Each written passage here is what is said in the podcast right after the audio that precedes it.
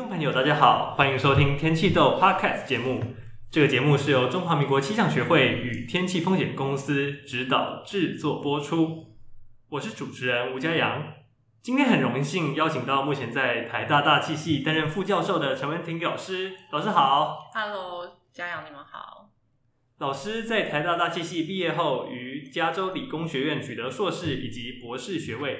之后，在加州理工学院喷射推进实验室担任博士后研究员，并于二零一二年回到台大大气任教至今。今天的访谈呢，主要会与老师聊聊前阵子的 YESR 宜兰剧烈降雨实验计划。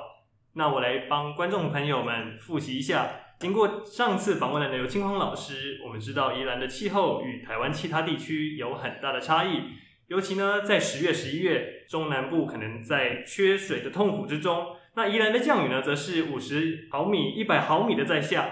那为了探究这样的原因，台湾三个大气系所，还有国防大学、中研院，还有中央气象局，便联手进行了这个 YESR 宜兰剧烈降雨实验。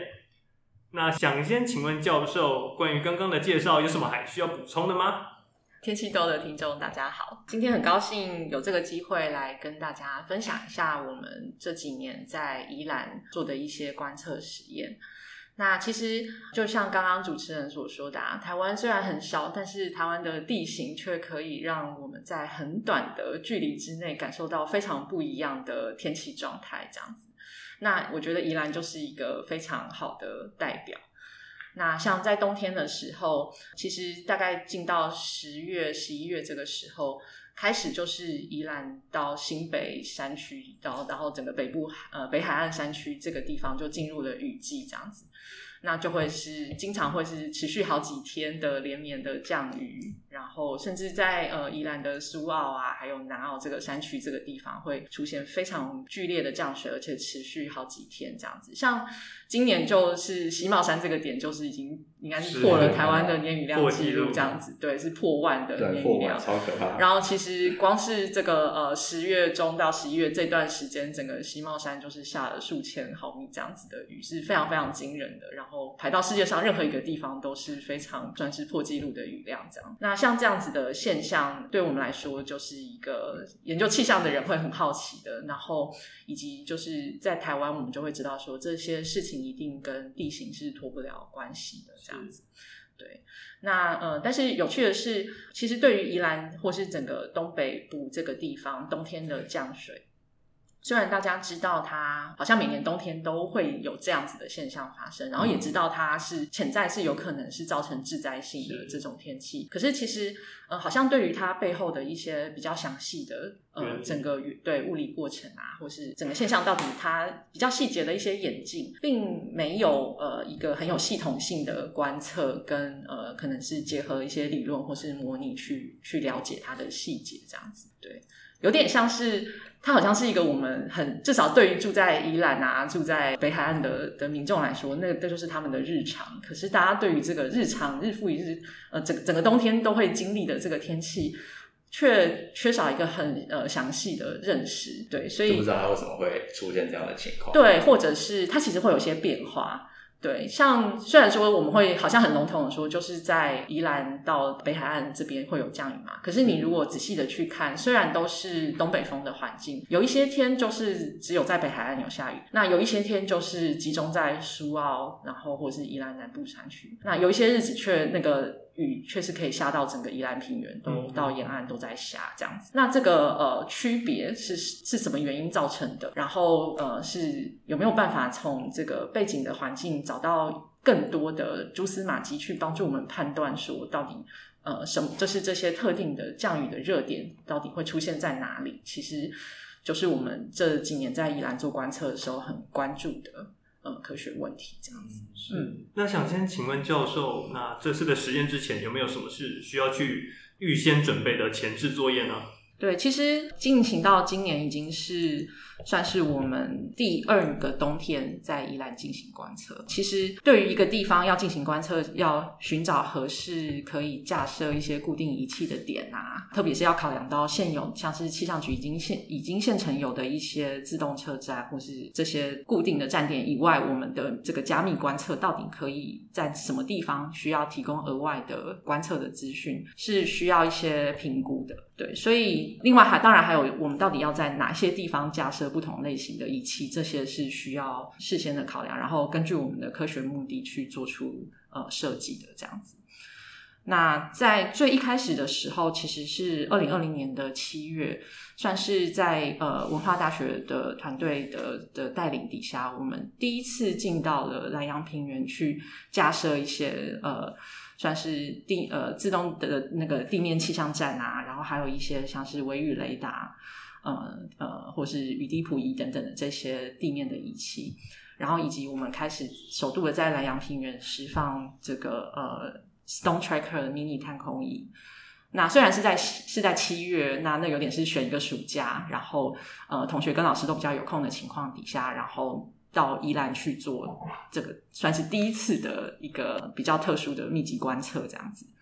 听起来这仪器真的是很多样。对啊，就是因为牵涉的仪器多，然后也那个时候就有文大跟台大的的团队，然后还有中大的团队都一起来熟悉这个，就是宜兰或是整个兰阳平原的环境这样子。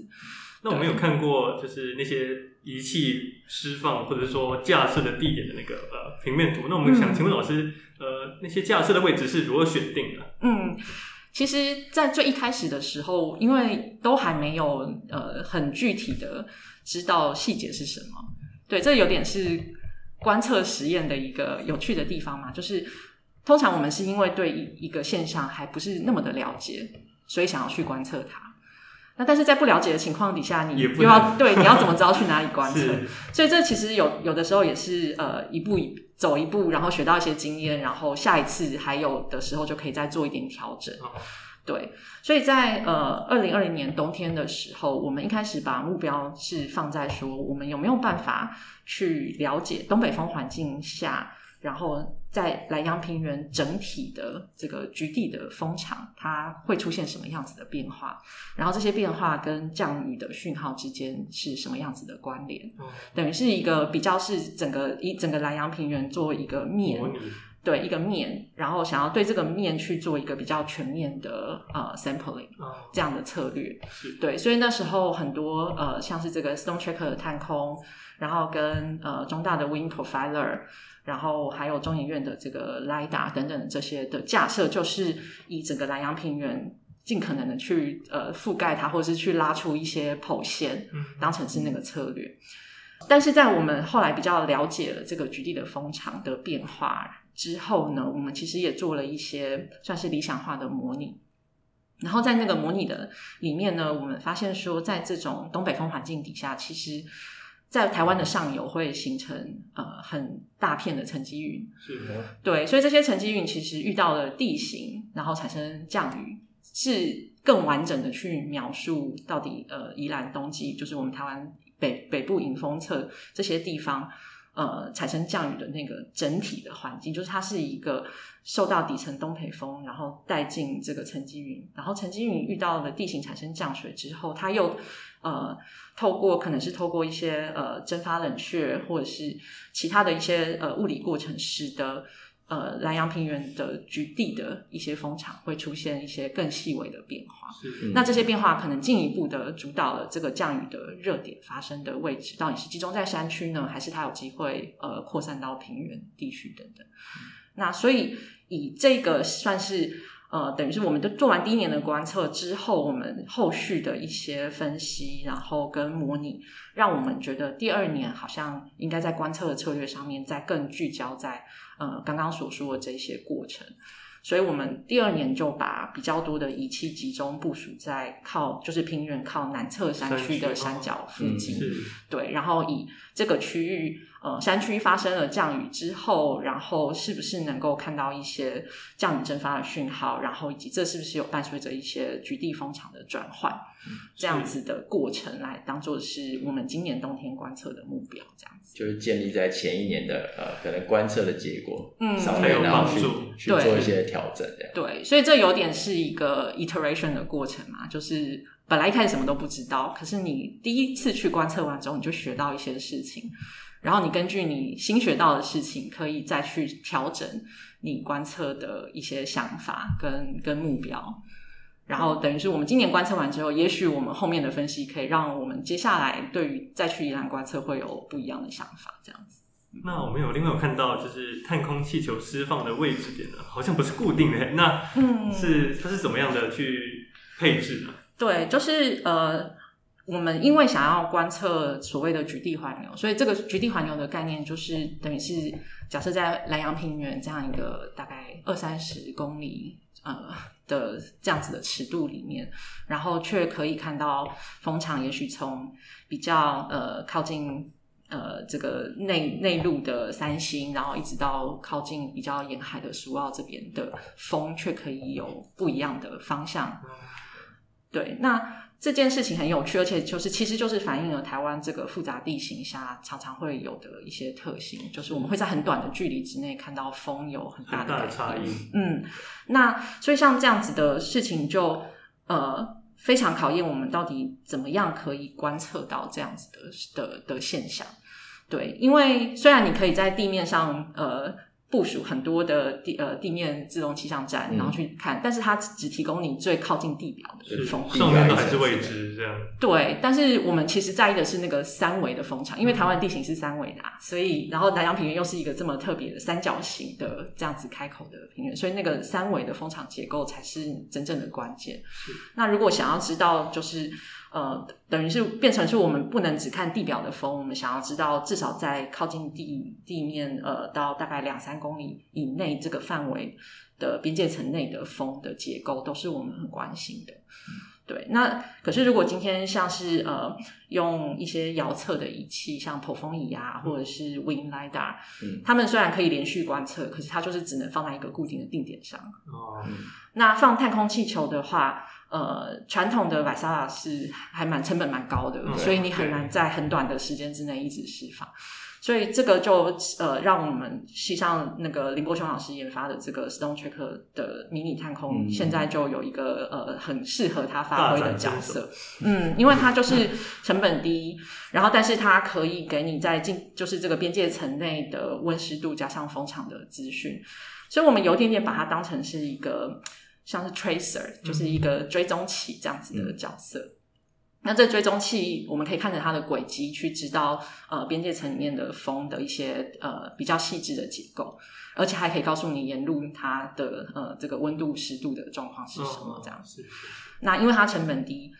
所以它可以大量的释放。那这个大量包括时间上面可以很频繁的释放，以及在空间上面我们可以有好多点。同时释放这样子，嗯，对。那大概老师刚才说很密集的时间点来释放，那大概是多久以内就会释放？对，现在当然技术上还是有一些呃那个无线电通讯上面造成的限制，但是呃我们目前大概是呃以以今年的观测来说，我们最密集的时候大概呃同一个点每一个小时可以放一颗 Stone Tracker，一个小时，但是我们同时平面上面可以有四个。站点同时升空，哦，一个小时放一颗，对对，真的很密集。对，然后而且再加上说，我们其实想要增加空间上面的 sampling，是，所以我们才会采用一个所谓呃汽车的移动观测策略。哦，那那移动观测的意思，并不是一面开车一面移动的时候没有放球，而是说我们现在有机会，就是同样一组人，那我现在在假设我现在在 A 点。然后放了第一颗探空气球，我其实可以假设我今天在半个小时之内有办法移动到 B 点，并且释放下一颗探空的话，其实 A 跟 B 这两个点，我就同时在这个一个小时之内得到了它的呃观测，然后我可以从 B 点回到 A 点，然后放 A 点的第二个小时的那个探空，嗯，然后在半点的时候回到再回到 B 这样子，所以车子可以在这两个点之内半个小时的车程以内做移动，嗯，那。我们呃，就是等于是从二零二一年的七月做第一次的测试，然后就是发现说，哎，要释放 Stone Tracker 需要的这些呃气瓶，然后还有做那个地面校校验的这些呃仪器，跟所有的这些无线电传送的设备等等的，通通都是可以放在一台修理车的的后车厢。那所以这给我们一个呃想法，就是说，哦，也许我有机会在车子移动到某一个点，然后从这个点下呃把设备搬下来，然后进行一颗探空气球的释放，然后再把这些仪器再放回车厢，然后我就可以移动到下一个点。那这样子，我其实，在观测的地点的选择上面，只要车子可以到的地方，也许我就有机会去做观测，甚至可以随着当时的天气的一些状况来决定，我现在这个点放完之后，我下一个点要去哪个地方之类的，就多了很多的机动性。哦、对，所以我们就二零二一年七月算是第一次做这个呃所谓移动式观测的测试跟评估，然后发现。它是可行的，就是一个小时之内，就是呃一一台车在一个点放完，然后移动对三十分钟到一个地方，然后大家下来，然后放下一颗球，发现是是可行的，所以我们就在呃二零二一年的冬天的第一次宜兰的这个呃剧烈降水实验的时候，就让这个移动观测就上场。这样子是，那这个探空真的是一个很大的眼睛，因为我们知道现在中央气象局固定的探空气球，也就是瓦萨拉气球呢，它固定一天只会有两颗。那透过这样的仪器，我们就可以增加它的密度，嗯、那来协助我们的观测。嗯、那另外想请问教授，就是这次实验是由三个学校或者还有其他研究单位一起合作，那大致上是怎么样的分工啊？哦。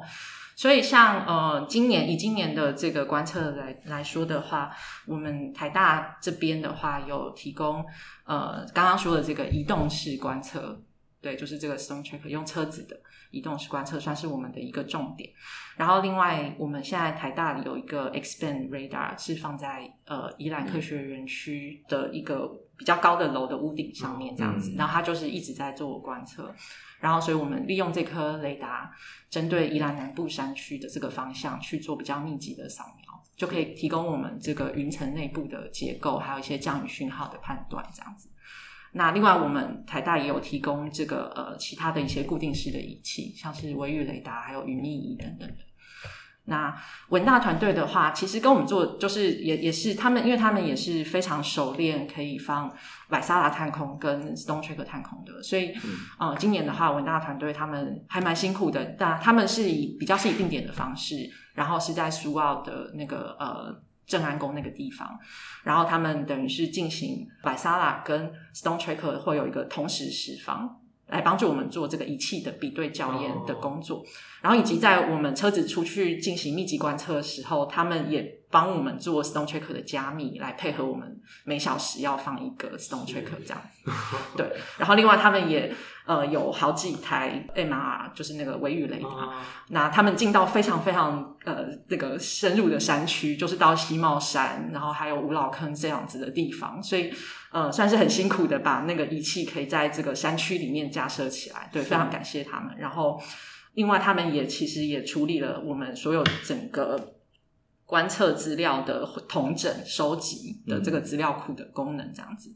对，所以这个是文大团队就是呃负责的。那中大团队的话，这次有出动透风仪。对，然后也是放在苏澳的那个呃，算是 super site 的那个地方，然后也有当然有一些固定式的仪器，就是也有 MR 跟雨滴谱仪这样子。那其实本来一开始的时候是有规划，今年很希望那个中大的的车载雷达，就是 TEAM-R 这个雷达可以。一起加入这次的观测，嗯、那本来会放在那个礁溪那个地方，那个淡江大学兰阳校区，嗯、但是很可惜的是后来出现一些仪器的这个呃 故障的问题，所以今年最后很可惜。不然的话，我们本来很希望它可以跟台大的雷达一起做一些双杜普勒风场繁衍的这个实验，这样子，对对，所以这个是算是今年比较可惜。然后哦，另外还有是中大还有王胜祥老师，他因为他其实这几年一直在发展这个无人机，嗯、对，然后然后进行边界层的这个温湿度。甚至还有气胶跟一些辐射测量等等的这这样子的技术，所以他其实在今年也有在第二个 IOP 的时候加入我们，对，用无人机来进行探空的观测，这样子。这其实是蛮特别的观测，嗯、因为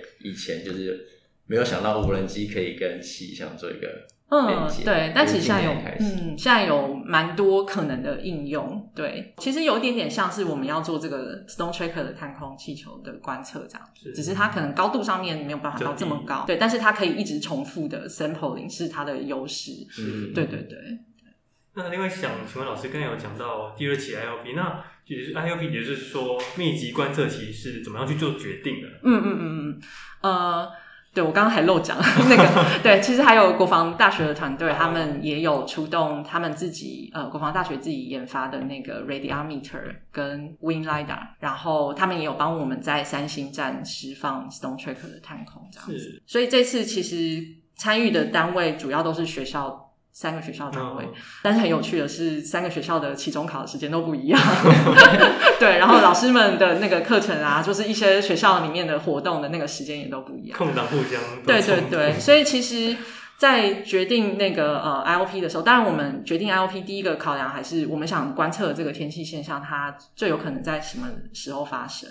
就是先从气候统计上面去发现，说十月中到十一月底之间是呃最有机会的，对。但是在这个当中，当然我们也会再去看一些展期的预报，譬如说双周的预报等等的，去往后看，说到底哪一个星期是比较有可能进入这个东北风环境为主的这样子的天气，嗯。对，那但是在真正要敲定那个日期的时候，还有一些除了科学以外的议题必须要考量。那包括像刚刚提到期中考议题，就是说 我们必须要有很多同学来协助这个观测嘛。那到底什么时间点是人力算是最能够配合、最充裕的时候？然后还有，对啊，老师们也有各自的这个行行程。然后还有像刚刚提到有一些仪器，像是 TEAM 啊，十月那个时候还在花莲支援气象局那个花莲雷达的这个更新的任务。那所以变成说。他们什么时候可以呃真的进到宜兰，回到宜兰，然后部署好，这个也是我们必须要去讨论的的时间点等等的。所以对，当然大家会希望说尽可能是以科学作为那个决定时间的主要的呃目的，可是的确还要还有一些实际上面其他的对现实的问题也必须要一并呃拉拉进来，才能够对让整个观测能够顺利的的开展这样子。但是进到那个 IOP 期间的时候，我们中间。先会选两天进行密集观测，就是会出动那个车子的移动观测，那或者是在第二段 IOP 的时候有无人机观测。那这个我们就非常的就是要很及时，要很激动的看着当下的天气，然后来决定说是不是现在开始山区有降雨的讯号了，然后我们真的要就是出动。对对对对，所以那个星期当中有两天，呃，其实是我们其实前面。每一天都要看着最新的天气预报，四十八小时内的天气预报，然后去判断说接下来明天要出动或是后天要出动的几率是否高，而且去讨论说那是不是我们至少在接下来的七天之内最想要抓到的 event 这样子。嗯，就是要就是随时做好准备，然后。可以准备去出发。对对对，其实有时候就算是前一天晚上讨论好了，你到了隔天真的是不是决定要出动的时候，还是需要经过一些对看，可能甚至是在宜兰做观测的人，真的看着当下的天空，看着天气，然后看着整个云层在山区发展起来的情况，然后来做那个最后的判断，这样子。嗯，那这次的时间真的是蛮庞大，那有这么多跨校的团队啊一起合作。那想请问，在跨校或者说各种单位之间的合作上有什么困难吗？嗯嗯嗯。就刚刚有提到，就是时间的考量嘛，嗯、就是可能各个学校每个时程都不一样。对啊，另外可能还要考量的是一些，因为每个学校它可各自可以提供的仪器种类是不太一样的，特性也不太一样。然后，所以我们在做整个观测部署的时候，怎么样能够让大家的各自有的仪器，然后放到合适的位置，然后以及沟通协调出不同单位。假设今天同一个 super site。然后有好几个学校的仪器都要一起进去，那这时候就要大家约好一个时间。有的时候还有那种仪器临时出了一些问题，就是因为我们仪器都是放在那边，然后连续观测嘛，但是中间总是会有一些状况，像是电脑宕机啦，或者是跳电啦，或者是网络突然传输中断啦。那这个时候其实就变成是有人要到那个现场去看，去看那个仪器。对对对对对对。然后这个时候有时候是真的会需要大家互相相挺嘛，就是谁那个时候有空，就算。不是他自己的仪器，但是可以帮忙看或是排解一些问题的时候，也是会需要这样互相支援。那所以在这种情况底下，讯息的传递，还有就是大家怎么样能够互相的把一些资源共享，还有发现问题的时候，怎么样可以互相帮忙去把问题排除，这个大概是这些跨校会需要面对的一些状况，这样子。是这个 1ESR 依然剧烈降雨实验，真的是一个很庞大，也是靠很多团队之间的合作才能完成，来圆满这次的实验。那我们今天非常谢谢老师来跟我们访谈，谢谢老师，谢谢你们，谢谢天气豆的听众。如果你喜欢我们的节目，可以分享我们的频道，也可以到 IG 及 FB 搜寻天气豆，并追踪我们，就可以收到最新的消息，并跟我们互动哦。